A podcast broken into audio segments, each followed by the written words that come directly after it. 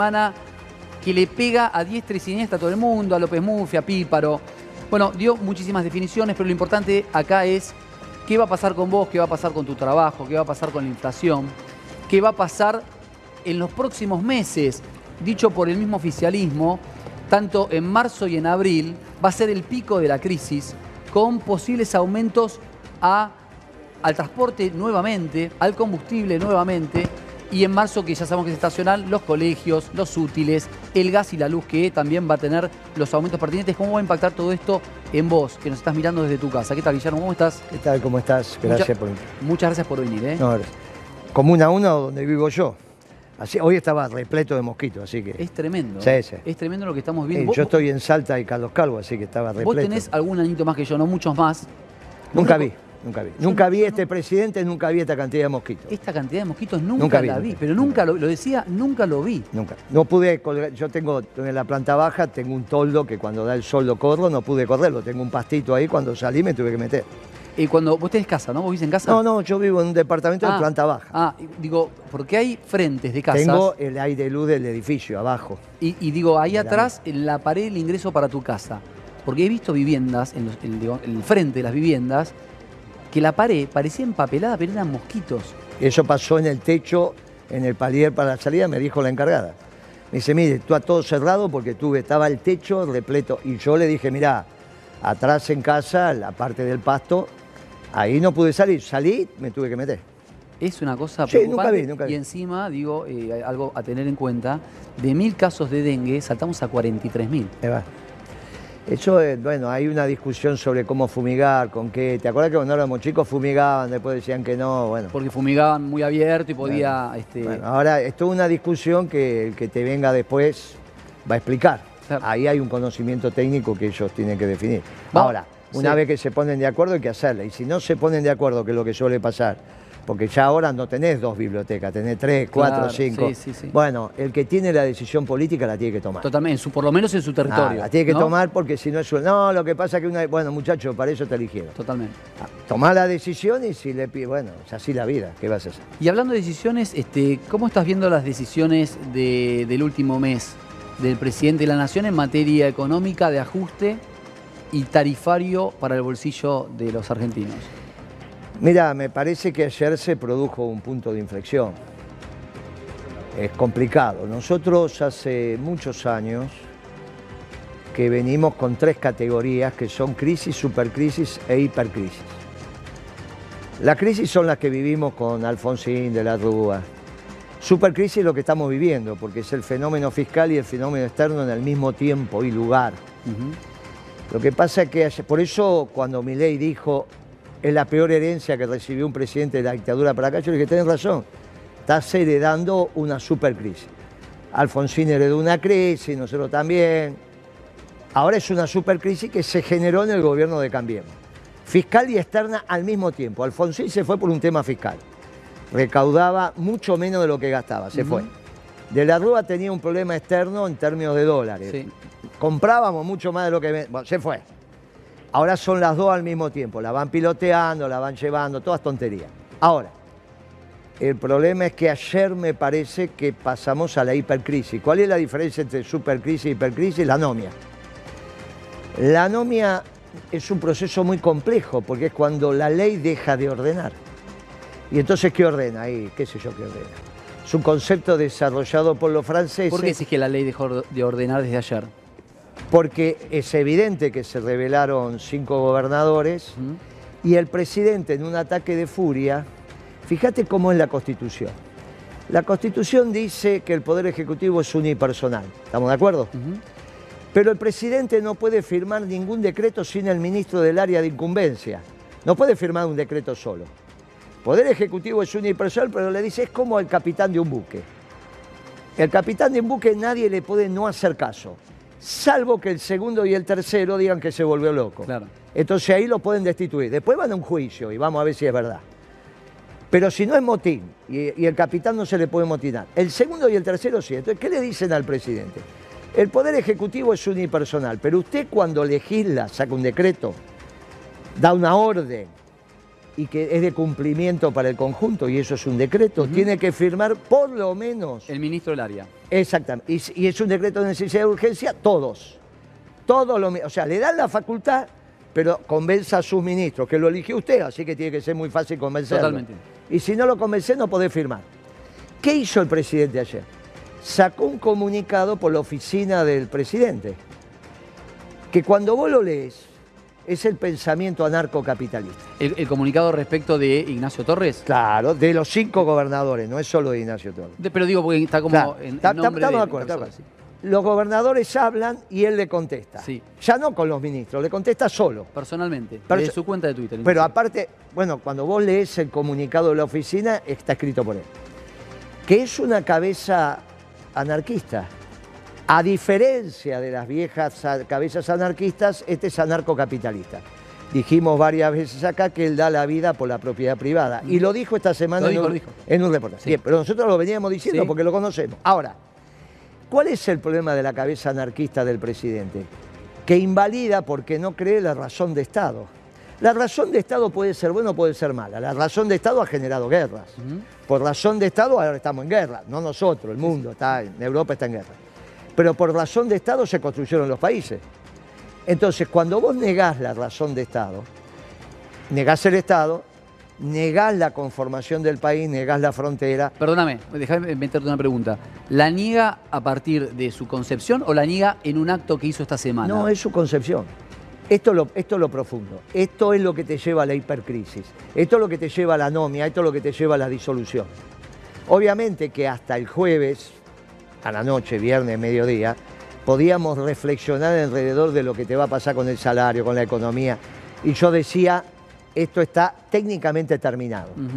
La economía e- e- es la primera vez que veo, no solo los mosquitos, un presidente anarquista, sino que veo una economía que te impide ahorrar.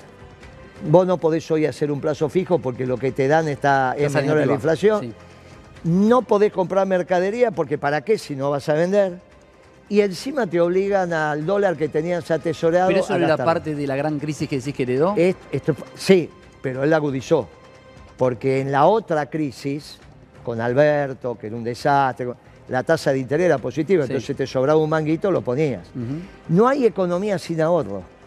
No es que el ahorro determina la inversión, la inversión determina el ahorro, pero si no hay ahorro no hay inversión. estamos de acuerdo, pero Viene- pero un sistema capitalista que te incentive a no ahorrar, no existió nunca en el mundo. Separé muchas cosas para la entrevista con Ahora, sobre eso te viene la disolución nacional. Esto no es un tema, claro, No, no, no, están no. en esa pregunta. No, no, eh, eh, está, pueden- está- está pueden- también lo de, lo de la provincia de Chubut, Claro. que de alguna manera tiene que ver con esto que estás Sí, sí, trasladando claro. vos. Ah, vamos. Pero, de hecho, la primera placa es con, es con él y con Milei.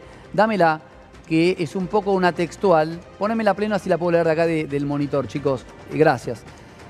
¿Nos sacan la, pata de encima o no sale un barril más de petróleo? Yo te quiero explicar algo porque vos como, ministro, como secretario de Comercio esto me lo vas a explicar, que yo lo preguntaba ayer a la producción. Sos un degenerado fiscal, le contestaba Milei, dame la otra. No le tengo miedo en alusión a que le dice que lo va a meter en cana si corta eh, eh, rutas, aire, por agua, digo, cualquier tipo de corte que haga. Que me manden gendarmería y me metan preso, dice Nacho Torres. Procede y hacete cargo, le contesta Javier Milei, en resumen, ¿no? Esto fue un ida y vuelta hasta las altas horas de la noche. ¿Hay una más? ¿Hay una más, chicos? No, perfecto. Mi primera pregunta para vos es, un gobernador, después discutimos Sí, sí, si, sí, si está bien o no, digo, si le está reteniendo bien la coparticipación, si corresponde, si no corresponde y demás. ¿Un gobernador tiene el poder de cerrarte la canilla? No, de de- ninguna manera. ¿Lo puede hacer? No, no lo puede hacer. Si lo hace es la anomia. Y como le contesta el presidente, lo está incentivando a la anomia. Ujú. Porque lo que vos haces es cuando a vos te van a desabastecer, mandás el secretario de Comercio y aplicás la ley de abastecimiento sobre las empresas. La única posibilidad que tiene el gobernador es cerrar las válvulas. No la va a cerrar la empresa, eso es ridículo. Claro. Ahora, en ese momento, Perdón, ¿el gobernador tiene la llave de la válvula? tiene tiene el poder público en la provincia. Es el problema de la anomia, ya no hay ley. No hay ley. Pero eso no está, por ejemplo, ahí, no sé, hay empresas como Vista, como IPF. Pero si no hay ley, no hay ley. Por eso es tan grave esto. Y ni siquiera es un proceso revolucionario, ¿eh? porque en el, en el proceso revolucionario imperan los axiomas de la revolución, que se llaman principios axiomáticos de la revolución. Revolución de octubre, en la Unión Soviética, bueno, la vieja Rusia de los Ares. Tardás un tiempo. Cuando finalmente la revolución se impone, a partir de ese momento son los principios axiomáticos de la revolución. Zapata en México, la revolución de 1810. El problema de la anomia es que no es un proceso revolucionario, es anomia. Entonces, tiene que ir el gobernador y decir, voy a cerrar las válvulas. Y la, y, la empresa dice, pero esto es mi propiedad. No, ahora no. Llego yo, gobernador, porque tengo el poder en el espacio, porque me eligieron, voy con la fuerza pública y digo a mis órdenes. Y ahí entra Gendarmería. No, no, la fuerza pública no, de no, él. pero digo, ahora entra, y ahí entra Gendarmería. Y ah, bueno, ¿qué van a los tiros? O sea, la gendarmería va a ir con armas largas y tiene más capacidad. Ah, entonces, ¿qué hacemos con el ejército? ¿Y el ejército a quién le responde? Por eso te digo, ahí hay un tema que es muchísimo más delicado, que es la anomia. Pero yo te quiero preguntar desde lo político. y desde lo político se está diciendo... Pero, por qué? Decía hoy a la mañana, eh, Ignacio eh, Torres en una entrevista radial, chicos, me quedé sin cucaracha, ¿eh? por las dudas, si me la pueden corregir, por favor. Decía que así no haya sido de esta manera, que es haberle votado a favor, le hubiese votado en contra, tampoco correspondería que le retengan estos fondos coparticipables. No puede, no es un problema de legalidad. Eh, es un problema del hambre, es un problema que no puede pagar los sueldos. Tiene razón el gobernador de Chubut. Tiene razón porque va más allá de la razón de no hay plata. Eso es ridículo. A ver, pero el préstamo este que se firmó, esta deuda que tiene la provincia. está bien, todo y lo que, la garantía. Todo lo que quiera. ¿Qué vas a dejar a los maestros que se moran de hambre? Por eso es un tema moral, es un tema de ética. Es un tema de política económica, no un problema de los abogados. Es un problema de que ah, te dicen, no, mira, los, estos muchachos que no se jubilaron, que no se jubilen. Te salen más caros. ¿No es pragmatismo esto? No, es que hay un momento. ¿O es delirio? No, pero esto, esto es anarquía. Es no entender la razón de Estado. Mire, las, las clases tienen que empezar. Los maestros tienen que cobrar. La ruta 40 se tiene que terminar. No podés tener la ruta 40 como la vi en Mendoza hace una semana. De hecho, el gobernador de Chubut decía que después de 10 años es la primera vez que las clases van a comenzar en su día que debe Porque él pone la plata. Claro. Y dijo algo más interesante, para que la gente sepa dijo que las cuentas en Chubut están en caja, que es un problema, es un problema financiero que le corten la coparticipación, pero que los números hoy le dan en términos de ingresos y egresos. El gobernador de Chubut tiene razón. Ahora, no puede, vos me preguntás si puede cerrar la válvula. No puede. No puede. En la desesperación. Dice eso.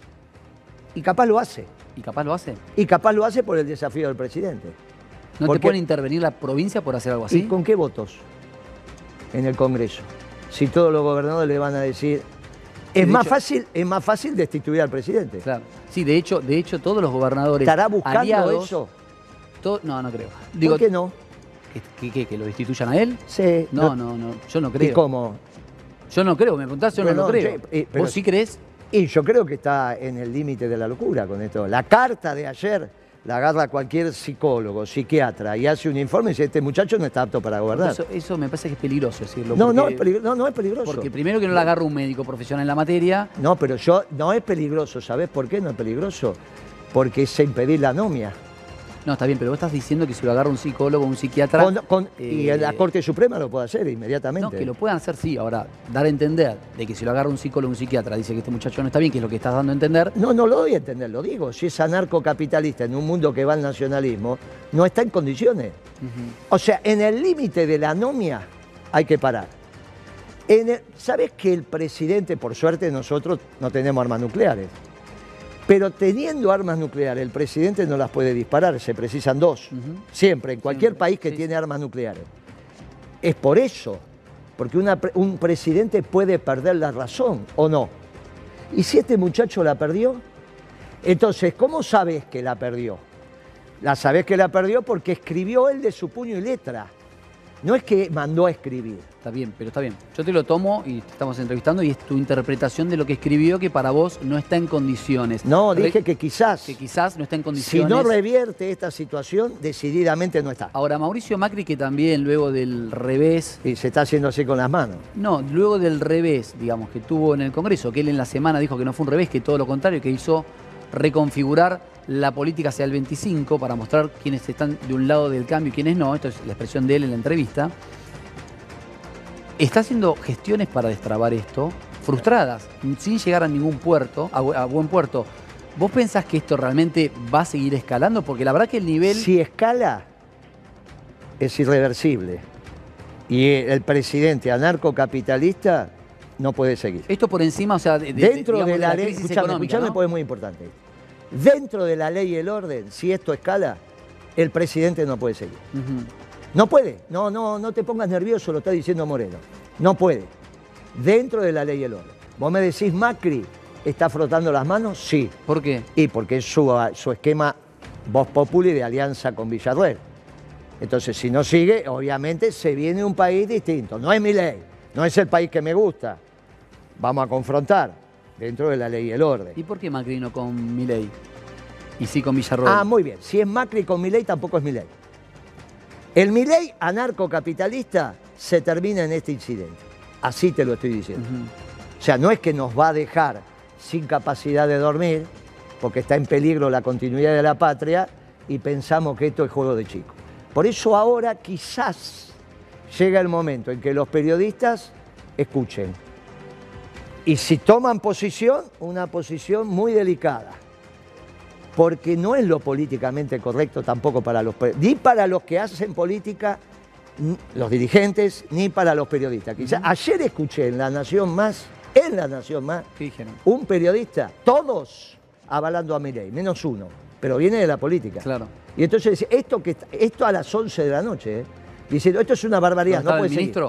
¿Eh? ¿Dónde estaba el ministro también? Estaba el vicegobernador. Ah, Estaba el vicegobernador. Entonces, estaba el que estaba en crónica defendiendo la posición, Trebuc. Y el periodista que era el que manejaba el programa le decía, vos estás equivocado y te está hablando el gobierno. Y bueno, ahí se armó. Esto no puede ser. Esto no puede seguir así. tengo varios temas, pero estoy incomunicado con la producción. Vuelvo a decir, no sé si me pueden corregir la cucaracha. Estoy sin cucaracha.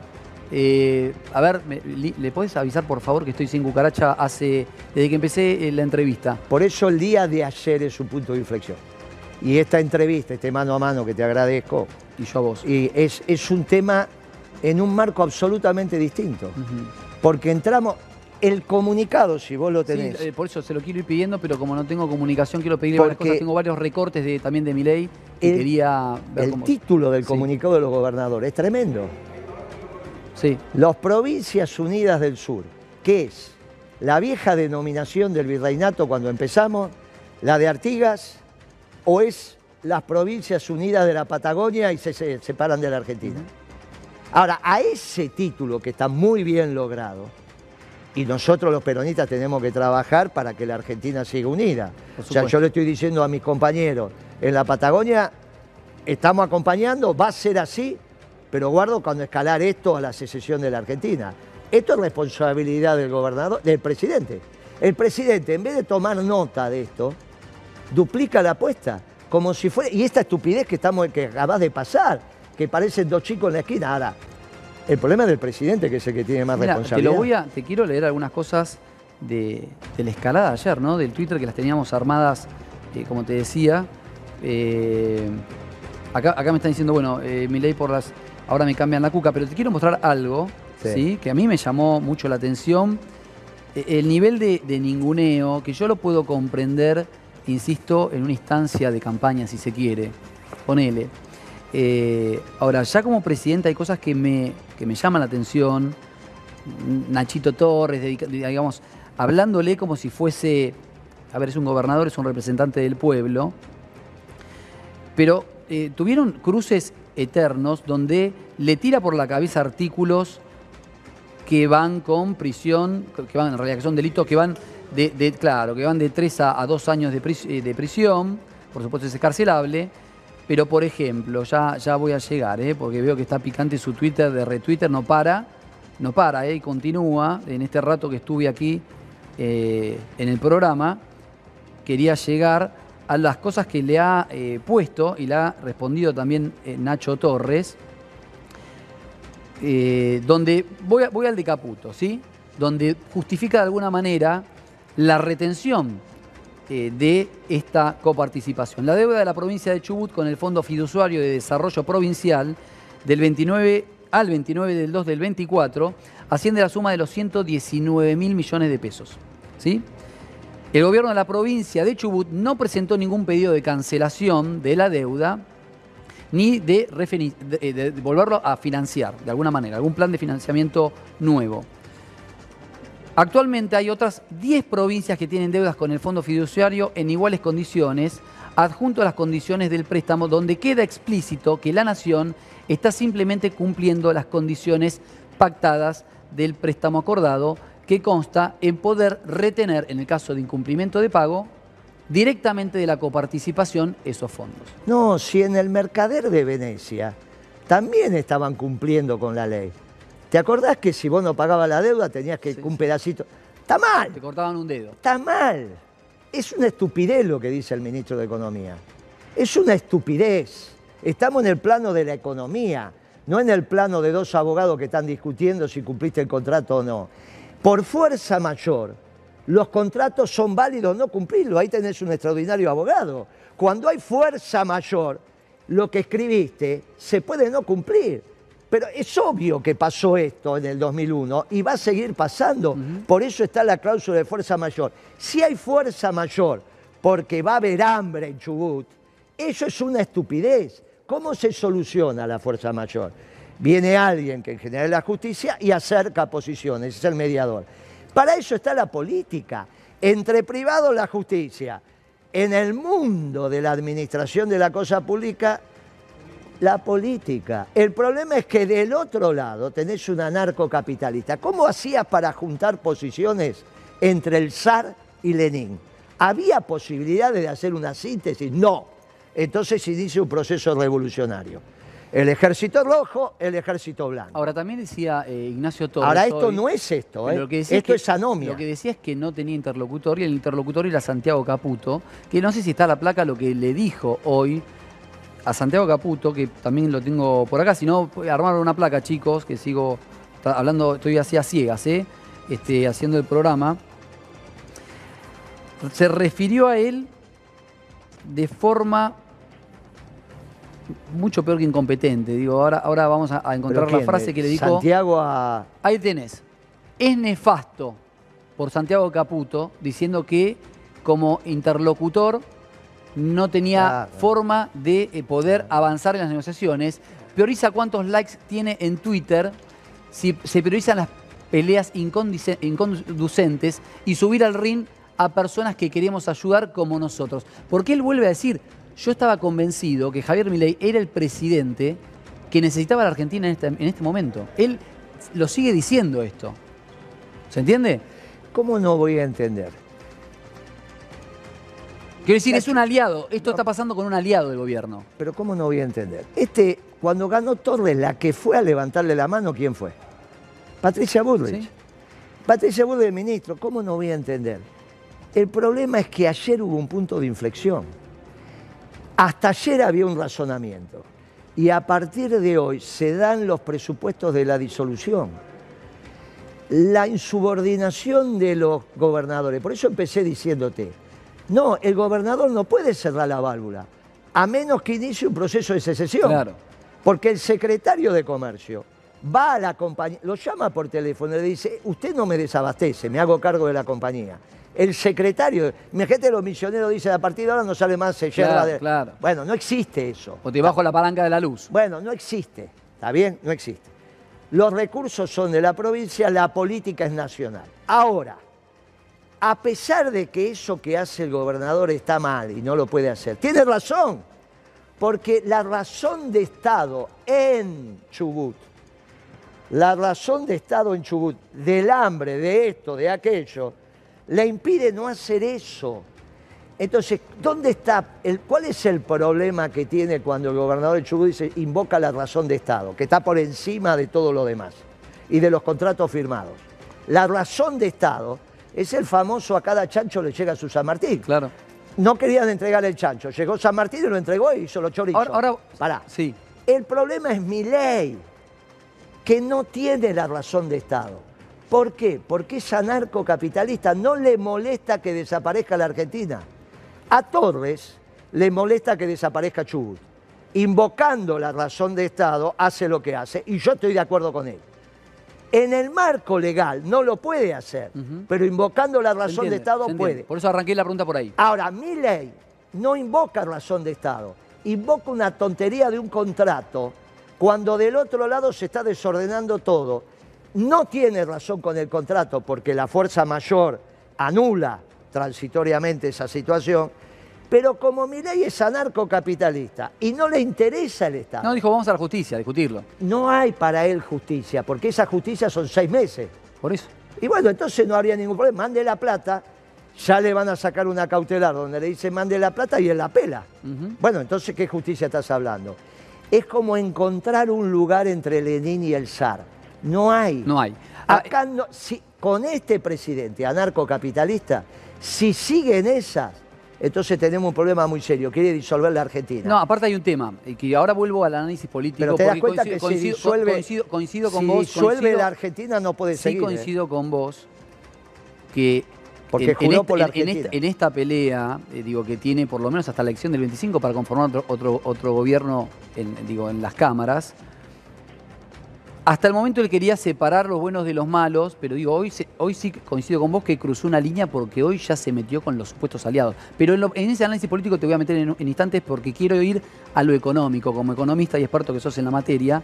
Quiero que escuchemos algunos recortes de la última entrevista que dio respecto de un montón de cuestiones y también del ajuste que él sí dice que hizo eh, para con el Estado. Escuchémoslo y ahora vuelvo con vos, dale. Pareciera que el número va a estar, eh, digo que 15 sería un numerazo, ¿no? 15 sería un numerazo. Sí, digo, lo que hay que, digamos, o sea, mirar es dónde estaríamos si no estuviéramos acá. Te voy a hacer la misma pregunta que pregunto él. Primero, 15 es un numerazo y ¿dónde estaríamos si no estaríamos acá? No, 15 no es ningún numerazo. El numerazo para la Argentina es tener inflación internacional anual. No, pero digo para el mes de febrero. No, pero de ninguna manera es un numerazo, No es es un, un numerazo. desastre.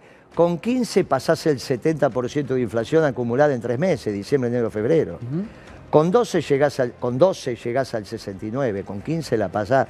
No hay ningún numerazo y encima no actualizaste jubilaciones. No lo hizo ningún gobierno con esta inflación, no tirar una moneda. Las pensiones, destruiste los ingresos de los trabajadores. Te metiste con el capital. Es el primer gobierno que está destruyendo capital. La destrucción de valor que hay en las empresas es impresionante. Es cierto que el vector especulativo rentístico te está valorizando algunas Más, los acciones. activos, los activos están mucho, las empresas crecieron exponencialmente. No, no, no, no. En sus su valor de- su valor de compañía, no, sí. No nos equivoquemos. A ver. Déjame terminar, porque dale, si no... dale, dale, dale. En el vector especulativo rentístico, Sí. vos ganas plata a la compra, potencialmente. ¿Cuándo vendés? ¿Cuándo ganás plata de Cuando verdad? ejecutás la compra. Muy bien, y si ejecutás la compra, ¿se mantiene en ese precio o baja? No, pero hubo, hubo, hubo mucho retiro de No, ganancia, ¿eh? No, no De- hubo. De, venta, sí, ¿cómo que no? No, sí, hubo. De sí, que entró hubo. primero y salió, otro entró. Sí. Vamos a ver cuando salgan todos. Bueno, está bien. Por ahí sí nos siguen entrando. ¿Cuántas empresas son? Bueno, son las empresas más importantes de la Argentina. No, la más. No, no, no, no. No, ¿Cómo está- no no? está la- no, no, no. Algunas sí y otras no. Bueno. Algunas sí y otras no. ¿De cuántas en número de empresas de cuántas hablamos? No, estamos hablando de 40 empresas. Ah, muy bien. Entonces, 50. ¿cuál- ¿contra cuántas empresas hay? No, en las Argentina? pymes, olvidate. No, ¿qué pymes? Las grandes. O sea, ¿cuánto vale la Ford hoy en la Argentina? ¿Cuánto vale la Chevrolet? ¿Cuánto vale Toyota? Empezamos. Bueno, muy bien. ¿Cuánto vale todo el complejo metal mecánico? Cuando yo te sumo todo el capital, ¿cuánto vale las empresas de obra pública? Cuando yo te sumo todo ese capital, me lo está destruyendo. La sumatoria de los despachantes de aduana, el turismo, la farmacia.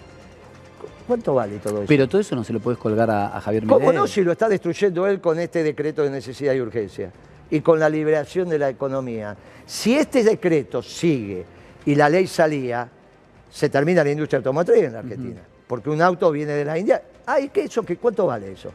O sea, toda esa destrucción de capital que se está haciendo, las farmacias que está destruyendo, que no las contasen del capital, ¿Cuál hubiese sido el número? Él decía, por un lado, que es un numerazo que decís que no lo es. no, Y por el otro lado decía, ¿cuál hubiese sido el número con un Sergio Massa supuestamente presidente? Bueno, el problema de Sergio Massa lo tiene que aclarar él porque su viceministro de Economía dijo que hubiese hecho Hecho lo lo mismo. mismo, por eso. O- Bueno, o, tiene- parecido. No, dijo, Sí, sí, yo lo, leí y dijo sí, lo no, mismo. no, lo dijo, lo dijo hay audio, audio de eso. Bueno, por eso, así que que lo explique Sergio Massa. Lo tuvo durante un año y medio a un muchacho que venía de Cambiemos. Hablamos de Rubinstein. Claro, Sí. a un muchacho que venía de Cambiemos, lo tuvo de viceministro de Economía que la primera declaración que hizo y la única es, si ganaba más hacía lo mismo. Ah, bueno, entonces Massa lo tiene que explicar. Eh, lo tiene que explicar él. Pero Así tu que- visión es que estaríamos igual o peor. No, mi visión es que estaríamos mejor. porque Mejor. El peronismo no le iba a dejar a Massa hacer eso. Esta- Pero esta vos, fuiste, pero vos, más allá que en el último tramo apoyabas a el- Sergio en el balotaje. en el balotaje exactamente, no, no, con Alberto. fuiste muy crítico. No, Todo con Alberto, todo el tiempo. De hecho, Todo el tiempo. De hecho, un poco de. Yo no sé por qué Massa agarró el Ministerio de Economía siendo abogado. Claro. Simplemente porque es un audaz. Ujú. Lo respeto, puso el cuerpo, me parece muy interesante lo que hizo. Sac- hizo un milagro sacar cuarenta y pico por ciento de votos. La es verdad un que milagro. sí. Una gran- una gran elección Ahora, que un abogado agarre el Ministerio de Economía porque otros dos abogados le dicen que lo agarre en una situación tremenda de la economía argentina, bueno, es un audaz. Es un audaz. Dicen que porque nadie dio el paso al frente. Que... Ahora, ¿Leíste? encima te pone a un muchacho de Cambiemos de viceministro. ¿Y ¿qué leíste las 33 páginas de la ex Sí, claro. como- presidente Sí, sí, sí. Cristina Fernández de Kirchner? Celebro, celebro el gesto, celebro el gesto, se bajó del caballo, porque hace una carta para el debate. Eso significa que se bajó del caballo. No digo, esto es lo que va a pasar. Dijo, vamos a debatir, es un documento de trabajo. Como todo documento de trabajo es para el debate.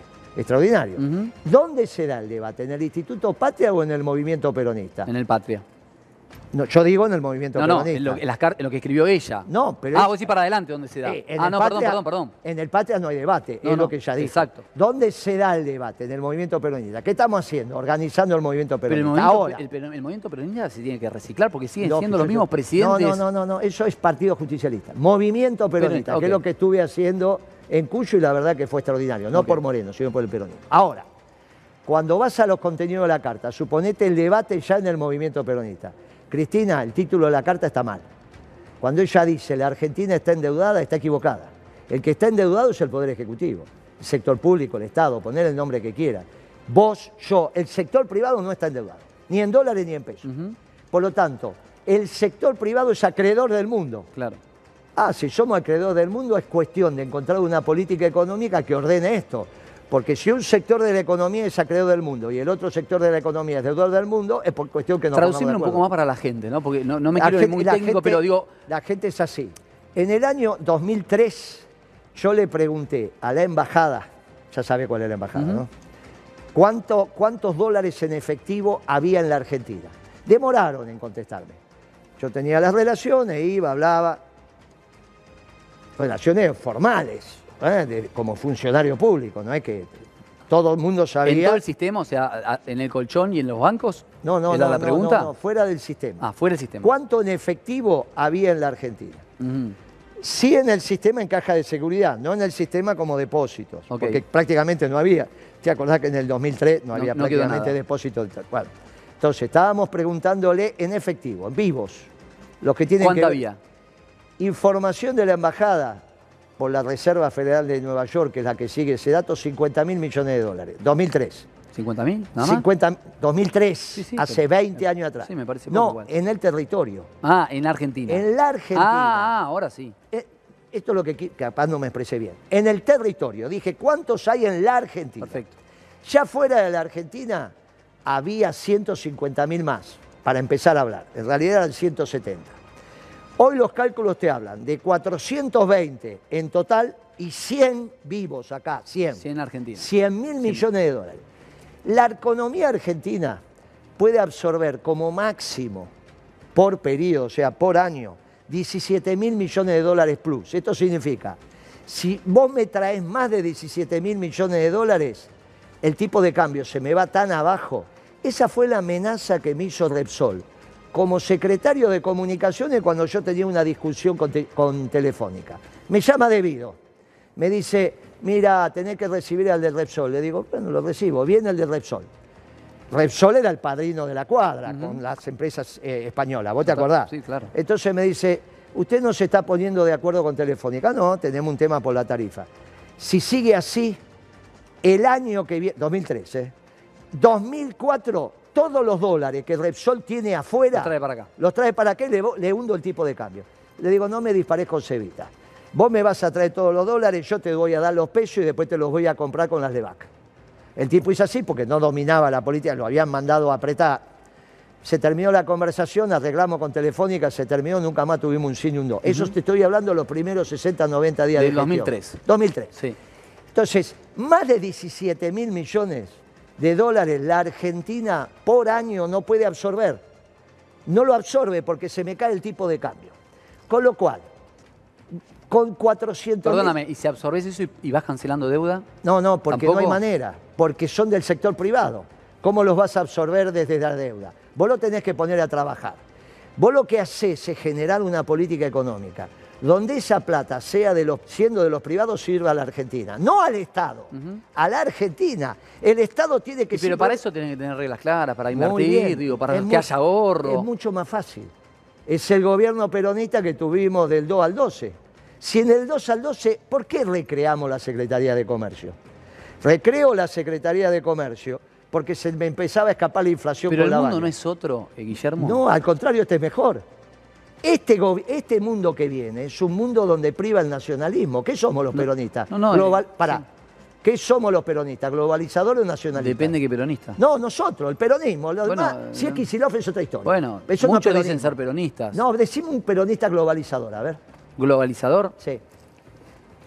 Decime un peronista Eh, me que nacionalista. poner a pensar. Decime un peronista nacionalista. Moreno. ¿Viste qué fácil que es? No, está bien. Bien, entonces, Moreno, los gobernadores, los intendentes, los secretarios generales, los sindicatos. El peronismo. Ah, y hay, hay intendentes que son globalizadores. No, ¿eh? casi ninguno. Ah, ya. ¿Del peronismo? Sí. Decime uno. Bueno, no, ni importa. Bueno, no importa, ok. Globalizadores no hay. El peronismo es nacionalista, por doctrina. Ahora, si sos globalizador, no sos peronista.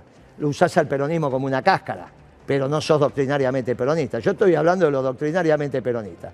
Somos una doctrina nacionalista, humildad cristiana. Es, es que claro, somos nacionalistas. El Sergio Massa, el Sergio Massa, Entonces, el pará, mundo- el Sergio Massa del, del tiene que contestar él. no, no, Eh, pero te pregunto a vos, eh, eh, el del cuando confrontaba a Cristina, ¿era un peronista globalizador o no?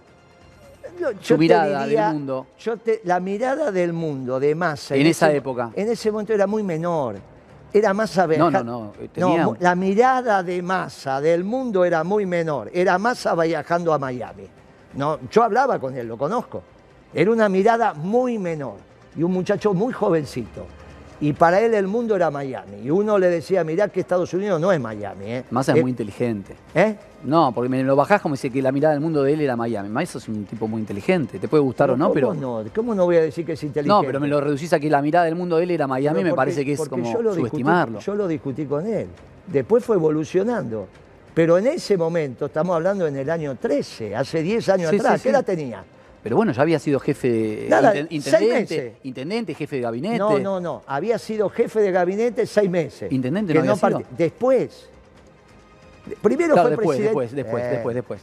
pero- ANSES, lo ANSES, jefe de gabinete, sí, sí, sí, después- después intendente. La mirada de masa del mundo cuando confronta con nuestro gobierno es muy menor. Es la mirada del mundo desde Miami. Muy menor. No tenía una visión conceptual completa. No creo que no la tiene ahora. Creo que ahora no lo tiene, si no, no hubiese elegido a Rubinstein, ¿no? O sea, un compañero que tiene una mirada completa no va a elegir a Rubinstein. Entonces, si el peronismo es nacionalista, ahora el mundo va hacia el nacionalismo o la globalización, ganando Putin. Trump. Y entonces, este mundo es mejor para Sí. nosotros. Este mundo que viene es un mundo mejor que el que tuvimos cuando hicimos la década ganada. Por lo tanto, vos me decís, cambió el mundo para bien. Cambió para el lado del peronismo, no en contra del peronismo. Pero digo, vos estás hablando como si faltaran cuatro meses para una elección presidencial y el presidente asumió hace 70 días.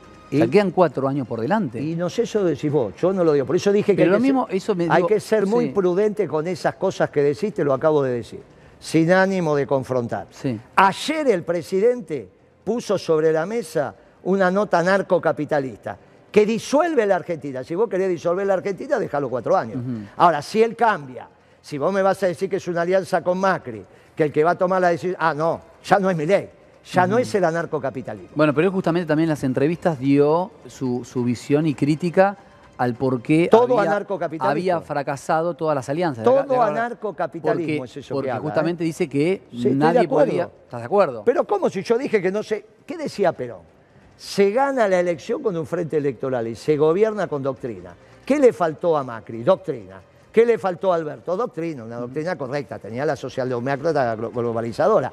El próximo gobierno tiene que ser bien peronista, para que sea bien doctrinario, bien nacionalista. ¿Qué es lo que va a venir? No va a venir un gobierno radical, ¿eh? con Lustó a la cabeza. Va a venir un gobierno peronista, con quién a la cabeza lo discutiremos, pero va a venir el nacionalismo. El nacionalismo es el que vuelve a la Argentina después de esta barbaridad narcocapitalista y sobre todo lo de ayer. Pero te puedo preguntar algo porque, a ver... Pero vamos con lo de Milei, es interesante porque se equivocó en todo lo Por que eso, dijo. digo, tengo un montón de cosas, Sí, eh, vamos. tengo chicos, váyanme cantándome porque tenemos varios, varios cortes de, de él. Él habla que hizo un ajuste enorme en el Estado Falso, y que va a ser un ajuste todavía mucho más grande. falso, falso, falso de toda falsedad. Las cuentas Habla- públicas están habla- peor, Habla, las cuentas públicas con el concepto de devengado, no con el concepto de caja, porque el concepto de caja, vos tenés 100 mil pesos en el bolsillo y debés 200 mil. Esc- escuchamos lo que decías sobre los ajustes y me decís qué, qué opinas. Dale. Erramos, digamos, eh, echamos a 50.000 personas. Digo, que no trabajaban, no trabajaban. Ñoquis. Claro, no trabajaban. Eh, había 10.000 contratos y no se renovaron. Es más, en, en el- en la parte social, dimos de baja más de 200.000 programas sociales, porque había gente que tenía un trabajo en el Estado, había gente que se iba de viaje. Un descontrol. Ahora, vos no le reconoces una a mi ley. No, sí, le puedo reconocer que va a morir con las botas puestas y yo lo valoro eso. Y Cristina también, ¿eh? Yo, yo lo valoro. No, Cristina con esta carta ya empieza a tener un tufillo noventista. ¿Está bien? Que es el origen. El origen de Cristina como pensamiento económico son los 90. Sí. ¿Estamos de acuerdo? Claro. Bien. Hay video, hay archivo Bueno, de eso. Por eso. Entonces empieza a tener un tufillo noventista. Pero no importa, no, no tiene por qué ella definir el tema económico. Para Mm. eso están los economistas del peronismo. ¿Por qué siempre le bajás el Perdóname, ahora vuelvo con mi ley, pero ¿por qué siempre le bajás el precio a Cristina No le bajo el cuando precio. habla de economía? Porque no sabe. No le sabe. baje el precio. ¿eh? Vos decís que bajar el precio es decir la verdad. Yo no le bajo. Yo te digo, mirá, yo hablé con Massa, no tenía ninguna cosmovisión de la, del mundo. Era un muchacho hace 10 años atrás. Ahora es joven, imagínate hace 10 años No, no, atrás. yo también hablé con Massa y que bueno, ni no, no siquiera lo había- mismo. Ni siquiera, Pero era bueno, abogado, ni siquiera era abogado. Ni siquiera se había recibido de abogado. Pero eso me parece menor, inclusive. No, pero entonces, pero escucha, si no tenía ni formación, ¿cómo pensás que iba a tener una cosmovisión del mundo? No, ahora, acertada, después que diga que el mundo es así allá, Sí, cualquiera sí, puede sí, opinar sí. en cualquier cosa. Acertada, estamos hablando, por- yo te por estoy supuesto, de- diciendo, de tu visión, de hace luego. 10 años atrás pensaba que el mundo era Miami. Bueno, ¿qué querés que haga? Viste, entraba a Miami, viajaban a Miami. Miami no es Estados yo- Unidos. bueno, está bien. eh, te estamos entrevistando a vos y es importante lo que vos opinas. Yo no estoy de acuerdo en, en esa mirada, pero te quería preguntar esto de Cristina porque lo decís muy, muy seguidamente y hay mucha gente que le escucha atentamente cuando ella habla de economía. Sí, está bien. No tiene importancia, no sabe de economía. No sabe de economía. No, no. Ok. En- Bueno- ¿Sabes qué pasa? El, el presidente en realidad no es experto en ningún tema. El presidente es experto en tomar decisiones y tiene que acertar. Si no, ¿para qué tiene colaboradores? Pero en este caso es la primera vez que tenemos un presidente economista. Muy bien, anarcocapitalista. Con lo cual no sabe de macroeconomía. Esto que de estas entrevistas que da, el problema que tiene Milei es que está formado en la microeconomía. Porque para la macroeconomía tendría que pensar que existe el gobierno. Como él es anarquista y descree de los gobiernos, no está formado en macroeconomía. Pero te quiero caer en algo, ¿no? Permitímelo. Eh, te quiero y sabes que te aprecio y te respeto. Cuando hablamos de Alberto, lo primero que me dijiste acá, porque fue un sábado, el otro día se lo dijiste a otro conductor, no, lo estaba con vos, no, no, estabas conmigo acá ese sábado que Es que Cristina. estuve en varios programas. Pero arrancaste conmigo. Ese Al- sábado al- acá, yo arranco al mediodía. Arranqué a la mañana con el pelado por teléfono. Ah, eso, eso puede ser, eso por ahí me lo perdí. No, igual, no, igual no se lo decías de- por el pelado, que le mando un beso. Este. Desde el primer momento me dijiste que él era un socialdemócrata. Sí. Y que como socialdemócrata, y un poco lo, lo mi- lo mismo, ¿no? Como que no iba a llegar a terminar su gobierno, que era, iba a ser muy difícil, o que iba a tener un gobierno que iba a ser desastroso, que lo terminó siendo. Ahora siento que lo mismo nos anclamos en que es un anarcocapitalista. Que es peor que ser socialdemócrata. Que es peor. Claro. Y digamos, y desde ahí argumentamos de vuelta todo lo mismo. Quiero lo decir, mismo, no quiero lo decir mismo, no si no hay un peronista en el gobierno, no puede Eso- gobernar nadie. No, gobernar bien. O gobernar bien, nadie puede gobernar Pero bien. si peronista. lógico. ¿Es así? Pero lógico. Pero no es autoritario eso, Pero Guillermo. ¿Cómo va a ser autoritario que la única doctrina verdadera sea la que es correcta y gobierne bien? ¿Vos te pensás que los radicales tienen una doctrina correcta? Los neoliberales una doctrina correcta. Esto es como que vos vas a un homeópata y te empiece a recomendar todos los antibióticos del mundo. Entonces no es homeópata. Si estás hablando con un peronista y para hacer un buen gobierno, ¿qué te pensás? Que yo te voy a decir, no, viene el usted y va a ser un gobierno extraordinario. No, no, por supuesto que vas a tener una mirada crítica, No, pero, crítica no, va a fracasar, como ya lo hizo. pero no es eso, eso digo. Pero, Pero no, querido, pero... si lo vota. digo, Alberto, sí, ¿pero qué tiene que ver la legitimidad con la verdad? que me parece que hablar de la verdad absoluta es autoritario. Pero para vos, para mí no, no, no, no, no, Yo, te- soy un yo- clásico, yo te- no soy posmoderno no, no, como está- vos. Está bien, está bien. No, yo te lo respeto, No, pero simplemente no me estamos lo dialogándolo. respetás porque vos decís que está mal tener No, verdades no digo, no digo está mal, me dije me parece autoritario. Pero no es, es algo que me parece a mí. No, ¿sabés a quién le parece autoritario? A los posmodernos. Entonces, vos sos posmoderno porque no crees en la verdad absoluta. Bueno, yo no tengo la culpa que seas posmoderno, No, no, no, entonces, por pará. Sí, yo no Por me ser yo también te bueno. aprecio, pero por ser posmoderno sos globalizador.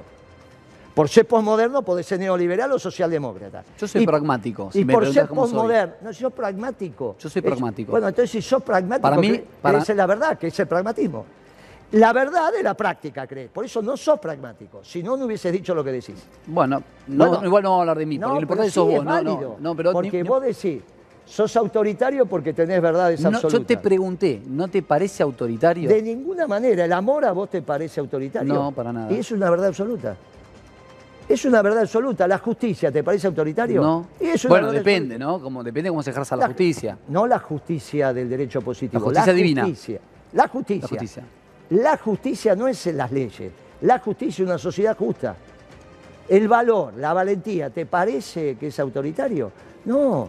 Entonces, hay principios verdaderos que son absolutos.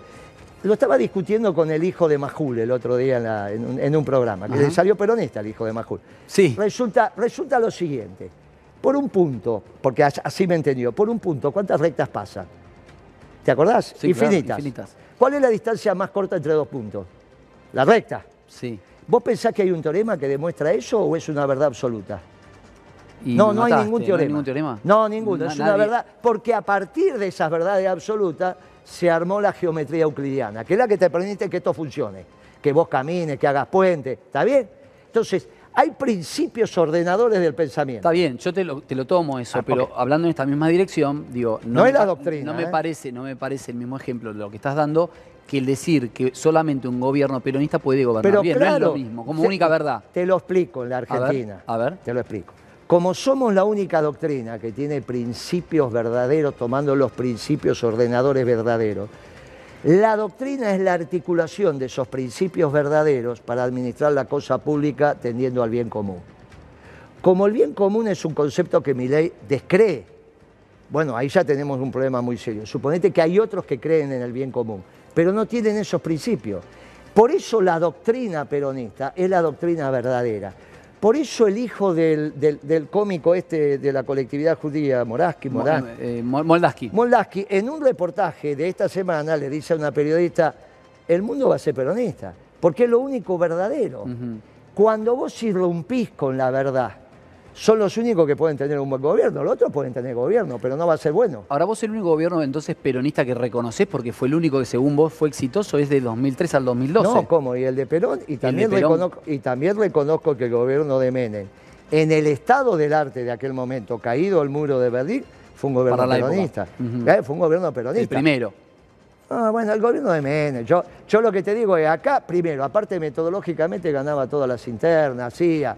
Después, obviamente, en un mundo que se globalizó con la caída del muro de Berlín y que te vino el consenso de Washington, para pelearte con el mundo tenés que ser Perón, y Menem no se peleó. Yo lo miro con mucha misericordia. Pero la década de Perón, la década del 2 al 12, que incluye Dualde, ¿eh? Esto comienza con Por Dualde. Ah, bueno, entonces no, vos le dijiste Kirchnerista. Yo te dije del 2 al 12, esto arranca con Dualde, sigue con Kirchner, y es Cristina de los 8 años, 6 años. Ahora, y, y digo, este, Seis este años nivel, este nivel, de, digamos, de, de desmadre económico, de pobreza extrema, de indigencia extrema, inadmisible, eh, con todos estos procesos que fueron muchos años exitosos del peronismo, según lo que me acabas de describir, ¿cómo puede ser que tengamos estos números? O sea, con, con el resto de lo que no gobernó, hizo este desastre. Pero claro, ¿Cuándo, ¿Cuándo comienza este ciclo de porquería? Con la primera dictadura. No, de ninguna manera. No, eso es un error, no, de ninguna manera. La primera dictadura amplió el Estado. Agrandó el Estado, Y bueno. no tienen un error cuadrafal, te- eh, desordenan todo. La primera dictadura destruyó al sector privado. Destruyó al sector privado y amplió el Estado. Y bueno. Y mató a los compañeros. Punto. No, no, este ciclo, esa es una visión que no es correcta. Poner las piezas en el rompecabezas. Este ciclo económico, porque la dictadura obviamente después fue interrumpida por Alfonsín en un proceso democrático. acabas de decir, amplió el Este Estado, ciclo destruyó la industria. destruyó el sector privado. El sector privado- no tiene nada que ver con mi ley. No, no, por eso digo. Entonces, ¿por qué me da decir que este ciclo empezó? Yo estoy diciendo este ciclo. Este ciclo. Mi ley es continuación extrema de un ciclo, que es el mismo ciclo. ¿Cuándo empezó este ciclo económico? Este que estamos viviendo ahora. Según vos, seguramente se- con Mauricio Macri. No. No, por eso te, por eso. Decime, ¿cu- ¿cuándo? Con la devaluación de Kicillof en el 14. Nosotros veníamos con un esquema especulativo, eh, negando el esquema especulativo rentístico, un modelo de producción y trabajo.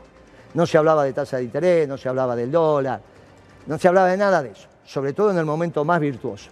Por eso me tuviste que cortar porque había una pregunta, te dije, cuando recreamos la Secretaría de Comercio es porque a la baña se le estaba escapando la inflación. Y cuando a vos se te escapa la inflación, se te empieza a desordenar el dólar. La manera de que vos mantengas tranquila la economía, porque de eso veníamos. Cuando vos has acumulado tantos dólares, es que vos tener dólares o pesos te sea indistinto. Y eso nosotros lo conseguimos. ¿Cómo lo conseguís? Cuando bajás la inflación y bajás la tasa de interés. Entonces a vos tener dólares o pesos te da Mi lo ley mismo. dijo que va a suceder lo mismo acá. Claro, mi ley dice que va a suceder lo mismo con la dolarización, no con tu moneda. El descrede de tu moneda. En realidad hablo de una canasta de, de una canasta de monedas donde va a estar el peso también. Para ir. Bueno, el problema que tiene es que no sabe cómo resolver que te quedes sin bancos nacionales. Y los bancos nacionales te dicen, pará, loco, que me fundo. Claro. No va a poder fundir el Banco Macro, el Banco Galicia de un día para otro. Él en realidad quiere la dolarización, porque no cree en las monedas de los países, no cree en los países, no cree en la frontera. Ahora, en un mundo que basa al nacionalismo, tenemos un presidente anarcocapitalista. Este es el problema, que es el extremo de la globalización.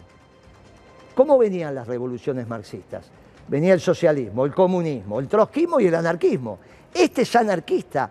Lo que pasa es que da la vida Pero, por la pero, propiedad Guillermo, privada. lo, lo que digo es, y claramente que voy a hablar de legitimidad, lo votaron y asumió hace 70 días. Pero no hay el escenario que me estás dando es de alguien que no podría estar en el poder. Ponele que en el proceso de campaña, que lo decías Sea- vos, sea pero hoy, lo- hoy es presidente. Sí, claro. Entonces, y dentro de la ley y el orden, es como el capitán del buque que le decís ahí está el iceberg y él te dice acelere. Ujú. Motor es a toda marcha. ¿Y vos qué haces? Te chocás contra el iceberg, con tu lógica.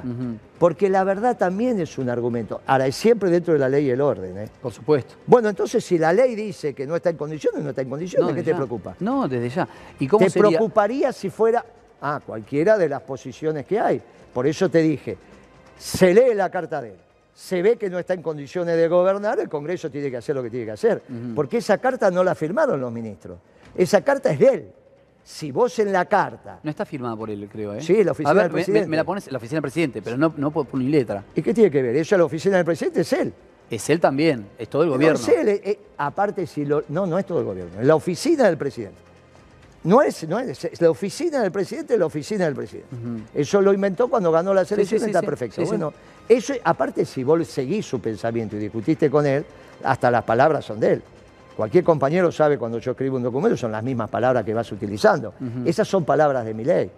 No, no, el resto de los ministros no participó en esa redacción. Entonces vos lo agarrás y decís, ahora, si son más los que no están en condiciones, son más. Vos no podés permitir que se disuelva la Argentina. Esto lleva a la disolución. Este conflicto sí con los Pero no gobernadores. hay duda, te lo estoy diciendo. ¿Cómo sigue esto? Que te cierran las válvulas. O sea que violenta la ley. Y vos decís, no te intervengo, no, ¿con qué me vas a intervenir si no tenés los votos en el Congreso? Y entonces no, te mando la gendarmería y que la policía no lo va a defender a él, lo va a dejar que lo lleven. No, entonces te mando el ejército. ¿Qué estás hablando? ¿Pero qué estás hablando? Acá vamos al tema del poder.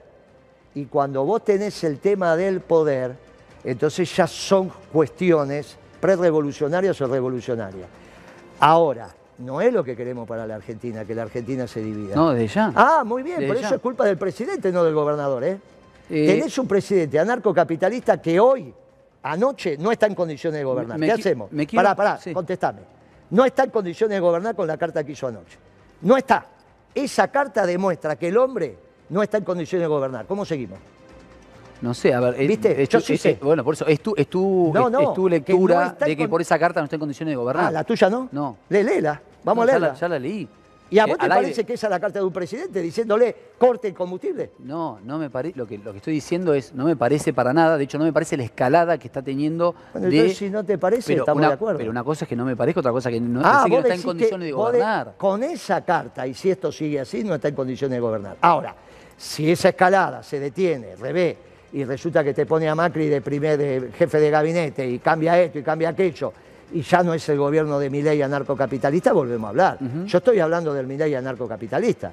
¿Está bien? Te quiero, me quedan dos preguntas para hacerte. ¿Se una entiende muy- la diferencia? Sí, se entiende Porque perfecto. si Milei vuelve de Washington y le ponen una capelina, como la reina del rey de Inglaterra, o la reina, y ya no toma decisiones, y las decisiones las empiezan a tomar Macri y su equipo, junto con la señora Villarreal, aunque él siga siendo el presidente, ah, bueno, ya no es Milei, ya no estamos acá. Estamos en otra conversación, ¿se entiende? Sí, claro. ¿Cuál va a ser el esquema de salida? Yo creo que Macri está pensando eso. Cuando vos decís Macri Es mediante- fuerte, es- es fuerte seguir. Que me diga- que no, me- no, seguir insistiendo en el esquema de salida 70 días de haber asumido. ¿Pero ¿y qué me- Es para qué me trajiste? ¿Para hablar la verdad o para mentir? No, no, yo te, vos podés decir lo que quieras, y como yo estoy diciendo, y está muy porque bien. aparte, no sea cuestión que la semana que viene tengas que decir Moreno tenía razón. Ojalá que no, Ojalá que no, porque Ojalá que mi ley no. haya cambiado. ojalá que no, Ojalá que haya cambiado. ojalá. Bueno, pero si no cambió y esto escala, ¿qué pasa el sábado? Bueno, es ojalá que, que, la no. política, la diferencia entre los que hacemos política y vos los periodistas es que vos no tenés responsabilidad de que escale. Yo sí. Vos no tenés, vos la semana que viene volvés a Pero, contar lo que está pasando. pero hay muchos políticos también que tiran nafta para que escale, ¿eh? no, no sé, yo No, no, no lo- hablo por vos, claramente. No, lo- no los conozco. No, sí los conocés. No, no, que escale este conflicto de disolución, no conozco ni uno. ¿No? No, Escuchame, habl- habló de gente de que quiere que lo maten, de que, ¿Cómo, de que se vaya en helicóptero como Piñera, ¿cómo que no? no, no. Hay mucha una gente cosa que se va. Este conflicto de hipercrisis y No, anomia pero digo, hay mucha gente empezó que- ayer. Sí, está claro, pero digo, Bueno, entonces, ayer- quieren que los conflictos escalen. No, Todos. Esto de ayer, de disolución nacional, Sí. empezó ayer. Y te estoy planteando el tema de disolución. Por eso te dije, Torres no tiene legalidad para cerrar. Ahora, el problema es que ya no estás en la legalidad, empezás a entrar en la nómina. Te puedo hacer una pregunta Entonces Torres importante, tiene razón.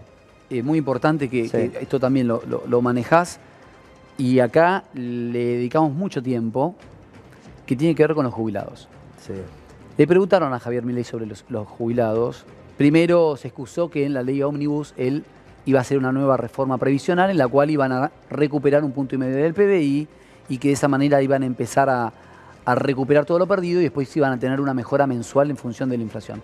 Caído eso, caído eso, le, le repregunta el periodista, bueno, pero ¿qué van a hacer? Porque los jubilados no pueden esperar. Y él habla de que el mayor adulto tan solo 15% es pobre el mayor adulto frente a los niños que son un 60% y que no hay plata. ¿Se puede hacer algo para los jubilados con, digamos, con la recaudación que tiene la Argentina, con el Fondo de Sustentabilidad del perfectamente. ANSES? Perfectamente. Lo primero que no tenés que hacer, que es una tontería que hizo Milei, el día que asumió de espalda al Congreso, una chiquilinada, pibe en la edad del pavo, pero deja la forma, es decir que tenés que vender menos. Porque él le dijo al mercado, a partir de mañana vendemos menos. Si vendés menos, recaudas menos. Por eso el superávit fiscal es trucho.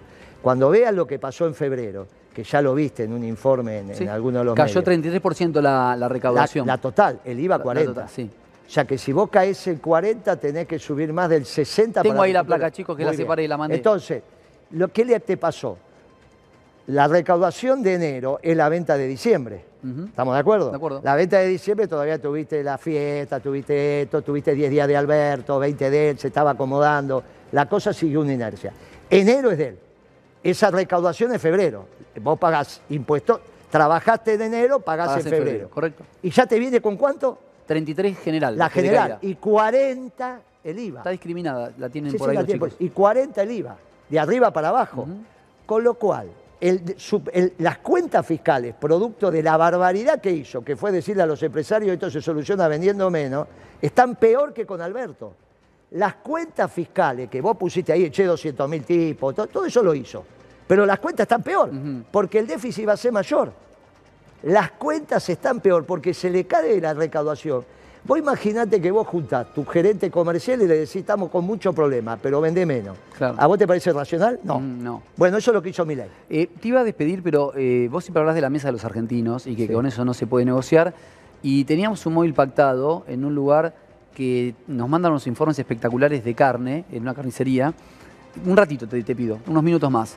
Eh, a ver, Ahí eh, tenés no, no, 40, no, no, no, no, esto, esto, ahí, ¿ves?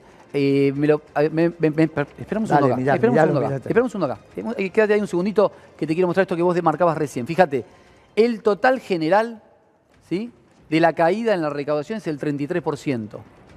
Del valor agregado, que decías vos, a ver dónde está, IVA, valor agregado, acá está, 40%, mirá. Ahí está, 40, Fíjate, sí. El 40%. ¿Sí? Y tenés, por ejemplo, ¿no? en derechos de exportación, Guillermo, el 65%. Que es un poco, bueno, lo que me marcabas vos, perdón, ¿eh? esta desprolijidad que me vine para mostrarlo. Esos derechos de exportación tienen que ver que se le terminó el trigo. Eh, eh, vos, vos, ¿cuándo, sa- cuándo sacás fuerte el trigo? Segunda de diciembre, segunda quincena de diciembre, enero. Se te empieza a terminar el trigo. Pero a su vez tenés un problema de liquidación porque el tipo de cambio no le funciona. Claro, y, y también había una especulación con una posible Está- devaluación. Está todo ¿no? mal lo que está haciendo. No es que tiene algo Pero que estaba está bien. todo mal, Guillermo. Estaba, ¿eh? todo, estaba todo mal. no lo vas a explicar a sueltos. mí. Por eso, lo dijiste todo el tiempo. Y pero ahora está peor. Y bueno, eh, pero sí, pero íbamos a estar mejor en 24 horas. No puede estar mejor con esto. Esto es lo que tenés que entender. Ahora, vos querés por voluntad, porque tendrá aquello, porque tendrás, eh, será con eh, tu amigo el pelado que también no sabemos por qué No, defendía no, eso. Yo no estoy, yo estoy preguntando, no, No, estoy estás defendiendo. preguntando, estás afirmando. No, estoy Entonces, preguntando si en eh, 24 horas se podía resolver. No, pero no empeorar. Empeoró, te dije que las cuentas fiscales están peor. No que la- tan peor que con la bestia de Alberto. No sé si me entendés. Sí, yo te entiendo perfecto. Y bueno, y entonces, Me- me voy- ¿tenías me voy- posibilidad de no empeorar lo de Alberto? Sí. Si no, ¿para qué te presentás? Unos minutos más regalame, te pido. explícame por qué empeoró lo de Alberto. En todos los planos. Mirá que hay que ser malo Ahora me, lo para explica- empeorar. ahora, ahora me lo explicas vos. Te pido bueno, un rato. que Ya te te lo estoy ir. explicando. Sí, no, pero me voy a... Quiero, que, quiero que te convenza. ¿Sabes por qué? Porque a vos te crees. Pero no me tenés que convencer a mí, me tenés que convencer a- a la audiencia. La audiencia ya está. Pero vos vas a seguir hablando. Y entonces no podés hablar gratis. Porque si la semana que viene esto está peor, lo que vos dijiste, claro, total volvés a contar lo que está pasando. Porque esta conversación también la tuvimos con Alberto. Si vos hubiese dicho, Moreno tiene razón, Alberto no es peronista. Y por ahí íbamos a un gobierno peronista y nos evitábamos este fracaso. Pero con esta historia de no hacerlo, lo mismo estás ha- haciendo ahora con Milei. Este chico es anarcocapitalista. Olvídate, así como tuve razón con Macri y tuve razón con, con Alberto, tengo razón con, con Milei. Y por eso te dije a vos que este gobierno iba a ser breve, de cuatro a seis meses. Pasaron dos meses, y- dos meses y piquito, no todavía, sí, dos meses y piquito, y mirá lo que estamos hablando, que se peleó con todo fuerte, el mundo. Fuerte. Eh, Pero eh, si permitime- vengo acá para ser fuerte. Está muy bien. Este, Ma, y no me dejas así. No, Así no, te quiero- te- te- eh, te- te- entonces que estamos, más. que estamos hablando de lo que el pueblo quiere Está escuchar. muy bien. Eh, voy al- ahí a la calle con mi compañero Emanuel y con Agustín, eh, que estamos siempre haciendo un relevamiento de precios de la mesa de los argentinos en una carnicería. ¿Qué tal, Emma? ¿Cómo estás? ¿Cómo estás, Augusto? Buen mediodía. Mirá qué bien acompañado que estoy por estos cortes cárnicos que te digo que yo estoy para agarrarme cualquiera ahora y también estoy con Agustín. Perdón, pero hoy prefiero la, carne que, aunque sea la puedo ver ahora. Escúchame, yo siempre pregunto, Agustín, para tomar como un parámetro, ¿cuánto está el kilo de carne picada? ¿Qué tal? Buen día. Eh, buenas tardes, más bien Augusto. Buenas tardes, Emanuel. Buenas tardes. Hoy, en base a, a la pregunta, ¿cómo estás? Eh, está hoy el kilo de carne picada a 4.700 pesos, que habitualmente suele ser eh, lo más económico que hay en la carnicería, una carne picada especial o eh, una carne picada premium que tiene un poquito más de, de valor porque es un poco más magra. Te escucha, Agustín Augusto. ¿Qué tal, Agustín? ¿Cómo estás? Eh, estábamos hablando acá con Guillermo Moreno y también están acá todos mis compañeros. Vos nos pasaste algunos datos muy interesantes respecto de la evolución de la carne y de todos los cortes en tan solo el 24, ¿no? ¿Vos creés que tocó un techo los aumentos por un tema de demanda? Quiero decir, ¿se dejó de comprar a partir de los precios que llegaron a tocar en el mes de febrero o evaluás que puede seguir subiendo el precio de la carne? Con respecto a la carne vacuna, eh, yo calculo, obviamente, durante el año va a acompañar un aumento posiblemente a la inflación y un, po- y un poquito más porque estamos en un proceso de recesión. Quizás para lo que es el mes de febrero te diría que sí, que, que llegó a un techo la carne vacuna, eh, al igual también que el pollo que aumentó un porcentaje importante durante el mes de febrero que estuvo cerca del 34%. ¿Y- Pero y por qué digo estos aumentos? mercados, eh, como vienen, Sí, te quiero preguntar algo, porque digo, muchas veces cuando el dólar se disparaba, en, en- por ahí en otras actividades, en la tuya, digo, incluye también la liquidación de Hacienda y hay otros factores adicionales, la sequía el año pasado y demás. Ahora, baja el dólar y los precios siguen subiendo. Digo, y la, la inflación, si bien es altísima, viene, tuvo un sendero hacia la baja. ¿Por qué los precios siguen subiendo de la mesa de los argentinos? ¿Por qué pensás? Bien, eh, obviamente como no tengo la, la- la bola de cristal, pero bueno, un poco la, la suba viene en base a, a parte de, de especulaciones. En lo que es la carne vacuna, como bien dijiste, eh, cambiamos de un proceso de liquidación de stock a recesión, con lo cual per se va a mantener su precio y a tender a aumentar porque no hay oferta o la oferta tiende a ser menor. Eh, respecto a los otros productos de, de la mesa, suelen acompañarlo un poco lo que podría llegar a ser el pollo, en nuestro caso que somos una carnicería, eh, un poco porque sube la carne. Entonces Claro. te, te hacen eso, ¿viste? Sube la carne y bueno, como sube la carne, vamos Suben a el subir el resto. pollo, así no nos quedamos atrás. Antes el pollo era una opción, o sea, era un, eh, un sustituto de la carne cuando la carne por ahí aumentaba. Hoy, en una pulpa, en una suprema, estás casi en el precio de la carne. Ahora, ustedes, un- ustedes, Agustín, siempre tienen un- precios como muy razonables, muy razonables y encima es una carnicería premium. Están en Morón, están en varios lugares, ¿no, eh, Agustín? Sí, así es. Estamos en lo que es Cabaña La Martina. Actualmente está en Villa Luzuriaga, en Aedo y en Morón. Próximamente con apertura en Capital en la zona de, eh, de Villa. No me, no me acuerdo exactamente el. eh, el Villa nombre, Crespo, Villa Crespo. Donde vamos a estar, Eh, exactamente. Ahora, a- Agustín, eh, escuchame lo siguiente. Vos habías armado, por ejemplo, un asado para ocho.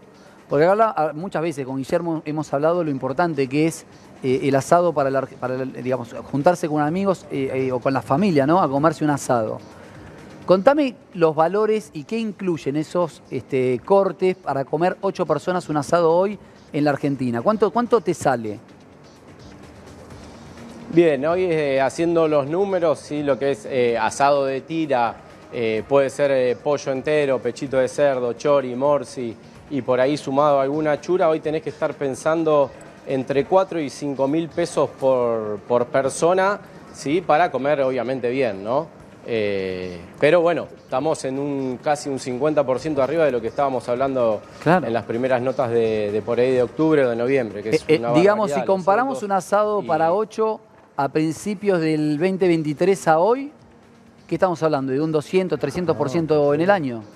¿300? Por tres multiplicado. Y hoy el número que el número que alcanza, sí, hoy el número que alcanza es del, ya te digo, 270%. Si yo comparo el año pasado, febrero 2023 con febrero 2024, estamos eh, en ese número, ¿sí? En, eh, casi llegando al 300%. Esto significa cuatro veces más.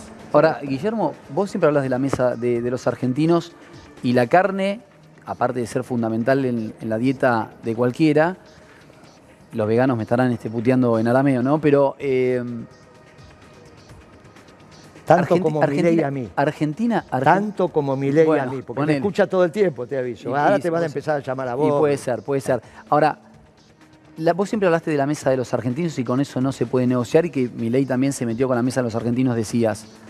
Los precios de la carne, estos aumentos, ¿no? Te pregunto a vos también como secretario de Comercio que has manejado todas las áreas, ¿tienen un sentido que hayan aumentado por tres en un año? ¿O, o hay especulación y abuso Pasa- acá? No, lo que pasa es que la carne venía con una situación de la seca que había un exceso de oferta y después cuando empezó a llover recuperó. Claro. Ahora están en un récord. El kilo de novillo vivo está en un récord. Está a dos dólares, dos dólares y piquito, cuando en realidad a mí me pedían un dólar. Pero si el conflicto ¿por que yo ¿Por qué tenía con los caro? ganaderos es que yo le daba 0,80 el kilo vivo, Fijo, dólar. sí. Y ellos pedían un dólar. Y discutíamos que sí, que no, ese era el debate. Y hoy está dos. Así que imagínate que está en un récord. Ahora, ese récord del kilo vivo te lleva a que el consumo de carne esté en 45, cuando yo, 45 kilos per Sí, cápita. sí, sí. Cuando yo era chico estaba en 90, por ahí una exageración. En mi época estaba en 68. 68, 60, eso es lo que tiene que consumir el pueblo. Igual se, se come menos carne por persona, ¿viste? No, pero es por el precio. ¿Vos pre- por precio? Sí, No- vos, no vos le, por- vos le mandás el cuarto delantero al precio que tiene que estar, los muchachos vuelan. Esto tiene que ser muy fácil. La carnicería, el cuarto trasero para los clientes premium. El cuarto delantero para la muchachada. Vos ponés el cuarto delantero en el precio que tiene que estar, volvés a 60 kilos en un ratito. No te digo que sea necesario, te digo lo que pasa. Un día te haces el budín de carne, otro día el pastel de papa, otro día te haces el guiso, otro día te haces el estofado, otro día te haces el asado, otro día te haces la colita al horno, otro día... La carne, si vos la tenés en un precio razonable cuando fue conmigo... Vuela. Ah, ¿Pero qué? Escúchame, te llena, te alimenta. Estás hecho con la carne. Vos te comés un bife. Yo ayer que fui a comer con un cliente, nada más que un bife, ya te uve hasta la a noche. mí nunca me llevaste a comer un bife, nada. No, me- el cliente me pagó. Ah, No. ¿te pagó el cliente? Yo vine acá el otro día, estuve como cuatro horas y me tuve que comprar el sándwich y la coca. Una Está- cosa de loco. Es verdad, es verdad, soy, Sí, soy acá te testigo. fea soy testigo, soy testigo. Sí, yo estaba, claro, estaba claro. como en el Ahí pasillo. estaba, estabas vos de Estaba el testigo. Pero lo pagué yo, ¿viste? Lo que pagaste vos, a lo agarraste vos. Claro. Ahora, Crónica es Crónica. Y es el, es- es- es- es el canal del pueblo. Por eso lo que hablamos en Crónica no se habla en otro lado. Y no podemos nosotros pensar que el público de Crónica no está queriendo que le digan la verdad. Es en el único lugar donde le dicen la verdad. Si al público de Crónica, los que vienen acá, le mienten, como en La Nación Más, que dicen cualquier cosa, y para eso ve La Nación Más, ¿te das cuenta? Acá es donde se le dice la verdad. Ese Crónica... ¿A vos te invitan, pueblo- eh? ¿A vos te invitan ese Nunca, canal? La Nación Más no inventa nunca. No, No, no ese invitan. no, pero aparte hay que ver, porque ahí son todos periodistas ensobrados. Ellos van a cobrar No, a la quinta de Macri. no, no. ¿Cómo? Yo tengo un programa que digo eso y no tengo ningún juicio. Yo hago un programa, ya se lo dediqué a cuatro A periodistas. mí no me consta eso, pero bueno, No, a mí sí porque lo dijeron en mi mesa. A vos no te ¿Que, consta. que son porque- ensobrados los periodistas? Y si no, que me hagan juicio. Van a cobrar a la quinta de Macri. ¿Me estás escuchando? Lo digo mirándote a los ojos. Sí, sí. Un periodista, en mi casa, mesa familiar, un domingo, me dice, Moreno, me fui de tal canal. Me ofrecen este y este canal. Le digo, oye, anda a La Nación Más, que esos son serios, el diario que yo leo. ¿Sabe qué pasa, Moreno? En la mesa familiar, ¿eh? ¿Sabe qué pasa? Que si voy a La Nación Más tengo que cobrar en la Quinta Los Abrojos. No me dijo la Quinta, me dijo Los Abrojos. Y le digo, en un telo tenés que... co-". Yo pensé Los Abrojos. Me dice, no, es la Quinta de Macri. No, vieja, ¿cómo vas a ir? Pero vos estás mal. Eso hacen en La Nación, eso hacen. Bueno, No. te lo tomo que te lo dijeron. Me- ¿Cómo? que- ¿Por, qué negas mi fuente? O sea, que vos podés dudar de mi fuente y yo de la tuya no. No, sí puedes negar. ¿Cómo? Claro que No, podés dudar. dudar. Podés dudar. ¿Cómo que no? Podés dudar. ¿Por qué Bueno, no? ¿cuál es tu fuente para decir que no? ¿Que lo conocés al pelado? Sí, no, no, que conozco a, a todos los que están ahí. Ah, vos decís que Majú no. No, que ¿Vos decís que Leuco no?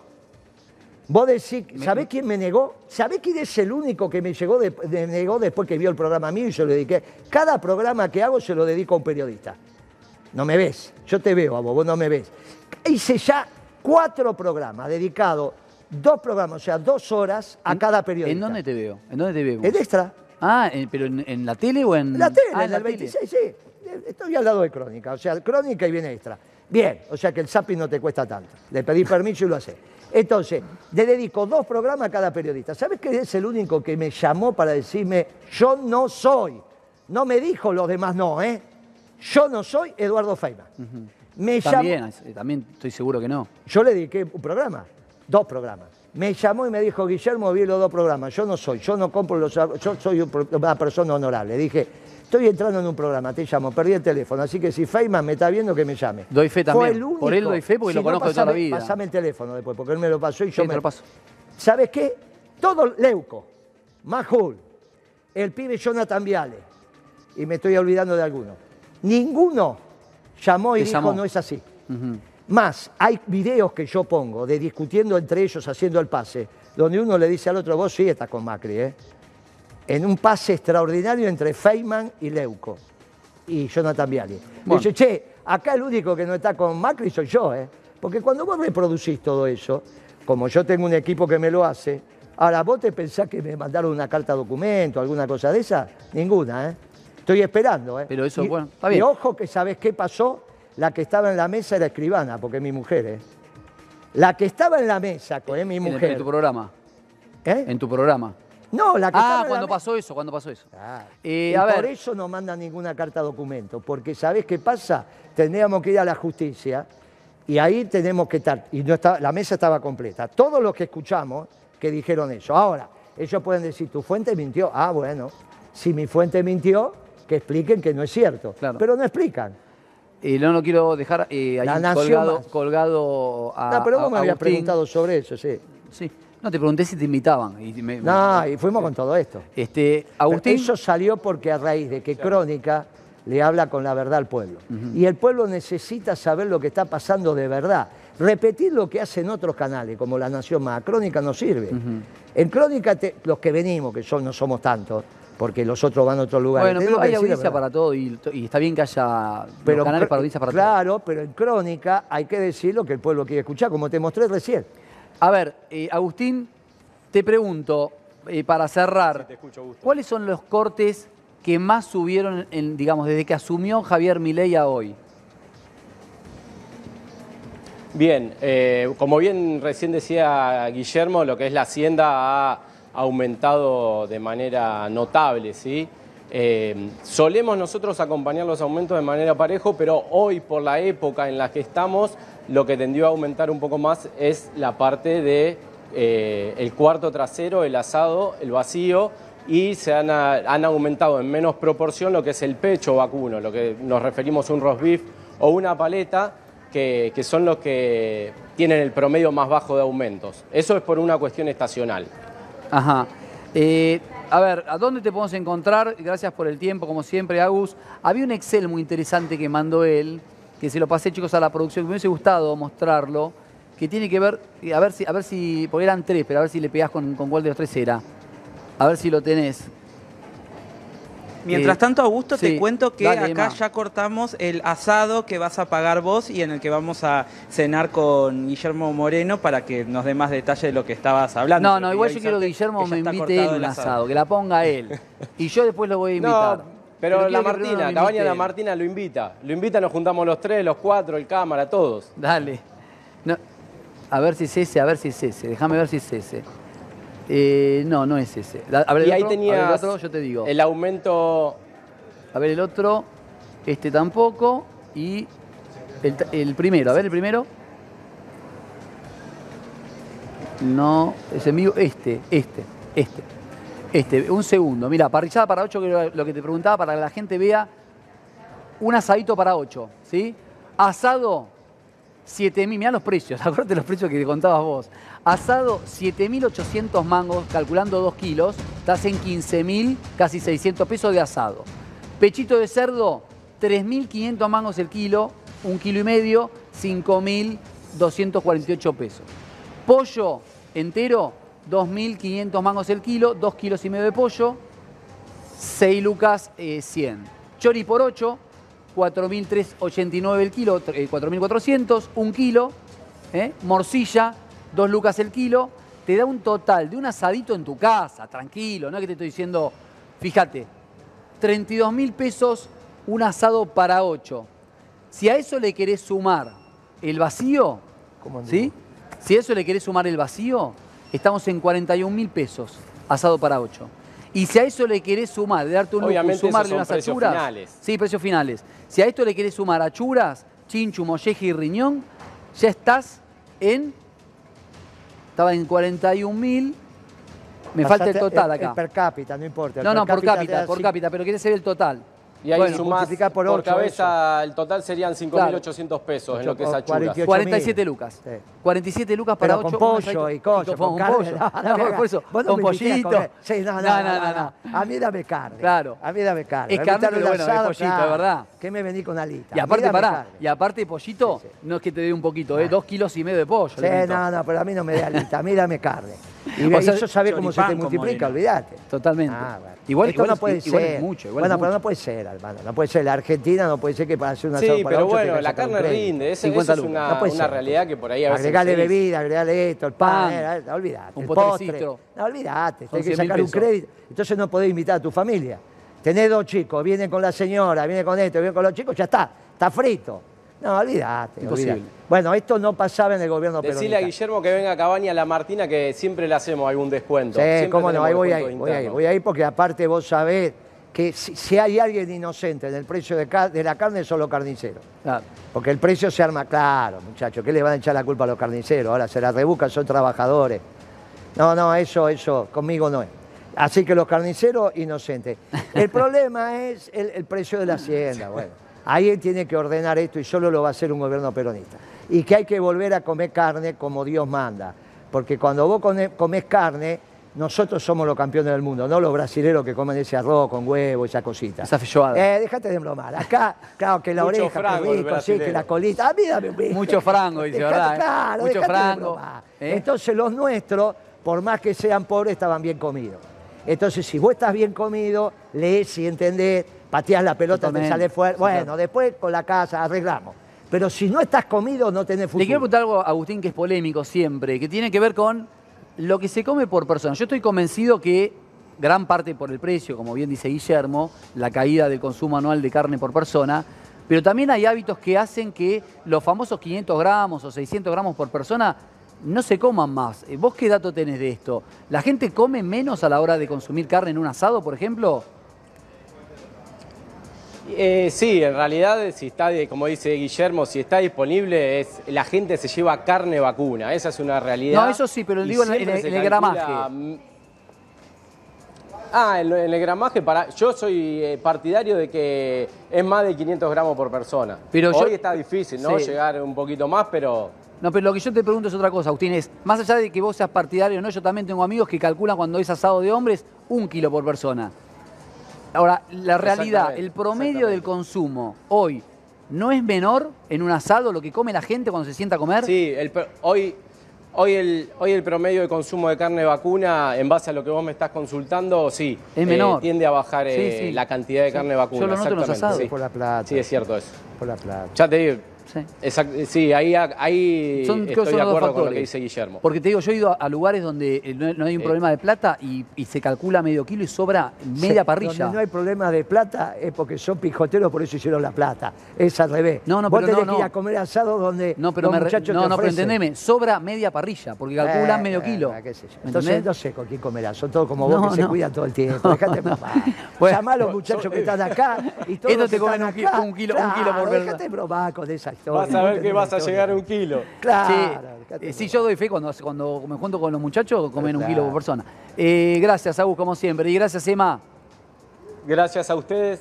Que tengan muy buen día. Gracias, Te hago Guillermo. la última y gracias por Gracias, la generosidad. gracias, Gracias, sí, carnicero, gracias. Te hago la última y gracias por la generosidad del tiempo. ¿eh? ¿Cómo repartiste hoy piña para todos los enemigos que me, me quisiste comprar hoy? Mamadera. No, pero son todos míos. vos no Mamadera. te asustes, vos no te Mamadera. asustes. Eh, Ahora, que la gente está feliz lo estás viendo en las redes. ¿eh? Eh, lo estás viendo, porque el pueblo necesita. dos más me piden, dos preguntas más que se quiere ir hace una hora. No, dale, dale las dos preguntas. Si ya perdí lo que tenía que hacer, ya lo perdí. Escuchame una cosa. ¿Sabés qué tenía que hacer? ¿Qué tienes que hacer? Editorial Planeta me ofreció un libro Ajá. para mí, que se llama La reorganización del peronismo y el buen gobierno, no cualquier cosita. Y tenía que empezar a trabajar ese libro. Ya no sé si me esperan, no, bueno, empezaré la semana que Culpa tuya. O sea, te hice perder un libro. No, no, lo voy a hacer igual y si no es con ellos. Ahora vamos a tener otro libro en la Feria del Libro, que es el Plan Económico Peronista. El peronismo está de moda, por eso los pibes, el de Majul, el otro, están viendo la verdad del peronismo. Me cuesta con ustedes, que son malarriados, ¿viste? que ustedes son bravos. Pero la verdad que los pibes están viendo el Vos peronismo. sos, vos sos evan- eh, digamos, sos evangelista. No, no, yo Vas- soy católico. vas- no, no, no, Yo me soy refiero- de los curas que si no te me- casaste te casas. Claro, a eso Bueno, voy, bueno, bueno, a eso voy. es, lo que tiene que pasar. Y si no, no trabaja de cura. Viene humildad y dice, no, va a ser extraordinario el próximo gobierno radical. Entonces vienen los radicales y dicen, ¿usted quiere que le vaya bien al gobierno de Milei? Viene Lustoide y empieza, que sí, que no, que me parece, que no me parece. Al final no sabe qué te dijo.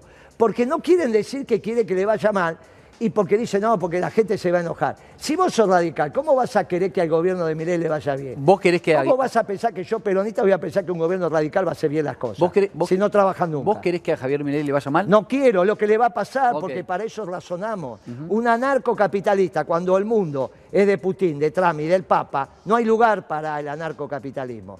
Empezó a hacerse judío, ¿estamos de acuerdo? Estaba en un proceso de transmigrar, bla, bla, bla, bla.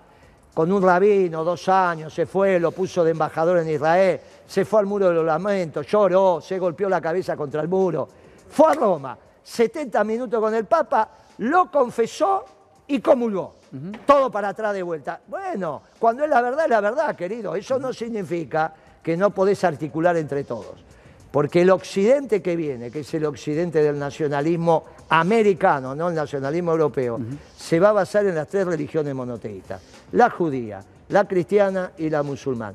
Viene un mundo nuevo, viene el mundo para el peronismo. Por primera vez no tenemos el mundo de frente. Es extraordinario lo que nos va a pasar en el próximo gobierno peronista. ¿Cuándo? Cuando Dios quiera. Dale. Gracias, Vamos, gracias. vamos a las dos preguntas. No, no, y la última que me, me importa mucho que tiene que ver con la inflación, hablaron, hablaron que para mitad de año la inflación estaría en un dígito. ¿Vos Eh, evaluás que esto es viable? ¿Es no es el posible? no es- el- la inflación no es el problema. Escuchame una cosa, los primeros 15 días de febrero, yo hago las cuentas por semana, bajé el 70% la venta. Mi ¿Y los negocio- precios? Ya está. ¿Lo ¿qué bajaste? No. Pero lógico, está bajando todo. Si no se vende, están las empresas con rentabilidad negativa. La inflación no es el problema. Los muchachos del sistema financiero, que es el 20% de la economía como máximo, están en este esquema especulativo rentístico, viendo cómo se hace en plata y el momento de vender. Vos me decís que el lunes, ¿qué va a haber? ¿Venden o compran? ¿El lunes? Sí. Si este conflicto escala. Ah, si, escala, si empieza a escalar, y por ahí algunos venden, por miedo. Algunos. Entonces el sábado que viene, porque lo único que lo está manteniendo es el vector especulativo rentístico. Obviamente que los muchachos que están comprados hoy quieren un poquito más para después salir. Pero estamos hablando del aparato productivo. ¿Sabe qué es para un negocio de 40 años, 600 clientes, 60 proveedores, bajar el 70% Es la venta? Bien, esta semana bajamos un 20-25 con respecto a la normal, lo que sería bien. Eh, Voy a terminar el, el mes con 40 menos, no es la inflación. ¿Vos te pensás que Arcor puede aguantar un 20-25% de caída de venta? ¿Cuánto tarda Arcor En en, despedir gente, ¿no? Obvio. ¿Cu- ¿Cuánto? Nada. No, ¿qué despedir gente? ¿Cuánto, ta- ¿Cuánto tarda en dar la vuelta? Los costos fijos se lo matan. Sí, claro. Cuanto más grande es la empresa, menos flexibilidad tiene. Bueno, entonces, ¿cuánto falta para que Arcor diga hasta acá llegué? Y vos diga, che, ¿por qué no vamos juntos al negocio de Arcor de Corriente acá, que tiene 20 metros? A ver cuánto está vendiendo. Querido, hay negocios que no están abriendo la caja. Pero, pero ahí te podría decir, Milei dijo que iba a pasar eso. Y lógico, porque es un salvaje. ¿Cómo le va a decir a la Lo dijo en economía? campaña y te lo dice Pero ahora en todas las entrevistas de ¿y vuelta. ¿A vos te parece que eso está bien? No digo que esté bien, No, digo que lo la- dijo. Pero Digo si que lo dijo, dije simplemente que no lo dijo, No, te no, digo que está mal. Sí, está mal. Y al estar mal no tiene la verdad. Y si no tiene la verdad, ¿para qué quiere que dure cuatro años? Dentro de la ley y el orden. Antes de que se disuelva Porque la es lo que debe, es que- porque se lo votó para eso, porque esté No, no, no, no, se lo votó para que gobierne bien. Si gobierna mal es como el capitán del buque. Ahora, si para vos está gobernando bien, decirle al pueblo que hoy está pasando... pa- Bueno, hay elecciones de medio término. No, que ¿qué eso- medio término eso- son los, no llegan los que eso- jubilados. Que eso, también. No llegan los jubilados. No llegan, decíselo. Decíselo al jubilado. Aguántesela dos años, dale, dale. No, el, jubilado pobre, el, el jubilado pobre se la banca hace 20 años. No, no, 30. ahora decide que se la aguanten dos años más. Dale, míralo. Míralo y No, no, yo, digo, no es un tema que yo se lo tenga que decir. Lo Sí, que digo se se lo vota, se No, lo vota, sí. se lo, a uno vota un presidente por Sí, cuatro años. Para que gobierne bien. También te casás para toda la vida. Y a veces no durás toda la vida. No, obvio. Bien, entonces, esto también. Ahora, es dentro de la ley y el orden. ¿eh? Nadie tiene No, no, que hacer claro, nada más entiende, allá de hablar, se entiende. porque con hablar alcanza. Ahora, si este conflicto escala, esperemos que no, pero ya te pusiste nervioso porque el lunes no me supiste decir qué pasaba. Ahora, si está todo en verde, te mando la foto, ¿eh? Sí, sí, sí. Te si la mando, todo- ¿eh? Sí. Si está todo en verde, te la Y mando, yo te la ¿eh? voy a mandar Si cuando está esté todo todo rojo, rojo. por eso, listo. Porque con vos ya tuvimos una apuesta sobre Alberto. Y vos me No, decías, no. sí, No. vos me decías, no, yo creo que sí, yo creo que No, no, Guzmán, yo creo que sí. Cuando yo vine acá y te dije que Guzmán no entendía lo que había hecho con el Fondo Monetario, que si le salía Pará, bien... porque me dijiste la apuesta. Vos me dijiste que no terminaban su mandato y yo te no, dije que lo terminaba. yo te dije a vos, vos, me dijiste que lo eso. No, vos te me dijiste dije, eso. no, No, tiene que terminar, porque va a ser un desastre. No tiene que terminar, porque va a ser un desastre. Y fue un desastre. Fue un Si hubiésemos puesto un gobierno de transición, ahora ya estábamos creciendo. Tuvimos tres años contando que no fue un desastre, ¿eh? miedo con esto. La Constitución lo permite. No, no es miedo, me parece, insisto, me parece que Pero 70 querido, días. si se van a morir los jubilados eso- de hambre... Se mueren de no- hambre hace 50 No, años. los querido, están vivos los jubilados, por eso están viendo crónica. No, pero se mueren de hambre, me refiero a lo que le pagan. Ahora se van, ahora no- Llegaron a cobrar 70 Ahora, dólares por mes los jubilados. Eso fue 2001. No, vinimos no, no, no, no, no, no. El año pasado llegaron a cobrar 73 dólares en un No, mes. no, no. Sí, cuando el Blue tocó 1300. Ah, vos lo estabas haciendo por el Blue. ¿Y por qué lo vas a Ah, hacer? Por el único- 1300, por el único- 1400. sí. Bueno, entonces ahora hacelo Sí. por el Blue y Sí. estás en 100 dólares. Depende No, no, si viene en bono. 200. No, cuando venga el bono, Claro. en marzo. No, todavía marzo, ahora, ahora. 160. Con el bono. Con el bono. Sin el bono no. Sin el bono, Bueno, 105. Bueno, por eso, los 73 no eran como. Que bono. nada, ¿eh? es Los una miseria. Lo 73 decimos una hora y media hablando de la miseria que le 73, pagan. Los 73, no- eh, cuando le metíamos. Pero no voy a defender a Alberto que lo critique por siempre. eso. Por eso, lo que te digo es, un gobierno que lastima al pueblo, la Constitución permite, dentro de la ley y el orden, que lo reveamos. Pero a su vez, si el capitán del buque se volvió loco, el segundo y el tercero lo pueden reemplazar. ¿Estamos de acuerdo? Estamos de acuerdo. Bien, vos lo que me decís que este pibe no está loco. No, Bien, listo, no, no, listo. no soy yo para decirlo. ¿Cómo No, decir que está loco? Bueno, llamó a un psicólogo y Por eso, bueno. Bueno, entonces. Lo tiene que tratar primero, no lo puede decir por la tele. ¿Cuándo? No, no, no. ¿Por qué no lo, lo, va a lo decir? tiene que diagnosticar, no, podés, decirlo. puede- puede tenés se puede hacer diagnóstico a distancia. Entonces, bueno, entonces yo te digo lo siguiente. Con esa carta del otro día, de ayer, Sí. este pibe quiere la disolución de la Argentina. Ni vos ni yo, que somos patriotas, se lo vamos a permitir. Gracias, Guille. No, gracias Como a vos. siempre. ¿eh? Ahora vos llamás del libro y decirle que me... Claro. Si no te lo hago, si puedo te lo hago yo. El libro, lo hacemos juntos. No, el libro lo hago yo, pero tenías que fijar las condiciones. ¿Qué vas a escribir a vos sobre la organización del No, peronismo? no. Te peronicé tan rápido. No, no, no, ¡Qué no, no. grande! Ah, Te lo- te lo edito, Moreno, te lo edito, te en dos horas. Eh, poné, Te- escuchá, poné ahí, vamos. Te lo edito Poné. yo, te lo edito yo. Gracias, Guille. Chau. Chao, gracias. Muy bien, estuvo muy bien. Hasta luego. Hasta luego.